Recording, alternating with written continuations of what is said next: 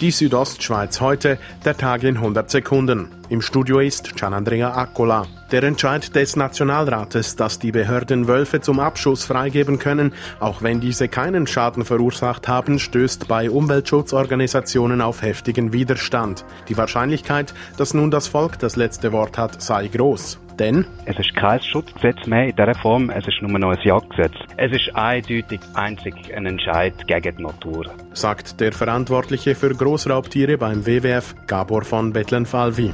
Pünktlich zum Beginn der TÜV-Saison werden an den Bündner Straßen wieder Präventionsplakate zur Unfallvorbeugung angebracht. Dabei sei die Wahl des Plakats und des Standorts sehr wichtig, sagt Roman Rüegg von der Kantonspolizei Graubünden. Sei es beim Plakat, aber auch beim Standort, dass so ausgewählt wird, dass es ohne Ablenkung, dass man dann genügend Zeit hat, den Plakatinhalt aufzunehmen. Solche Plakate werden beispielsweise an einer Geraden aufgestellt.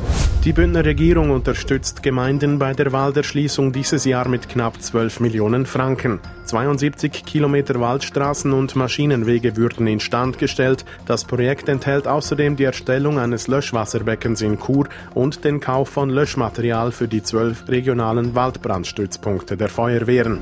Mehrere tausend Schweizer Polizisten können neu eingekleidet werden, darunter auch diejenigen der Kantonspolizei Graubünden, erklärt Roman Rüegg, Mediensprecher der Kantonspolizei.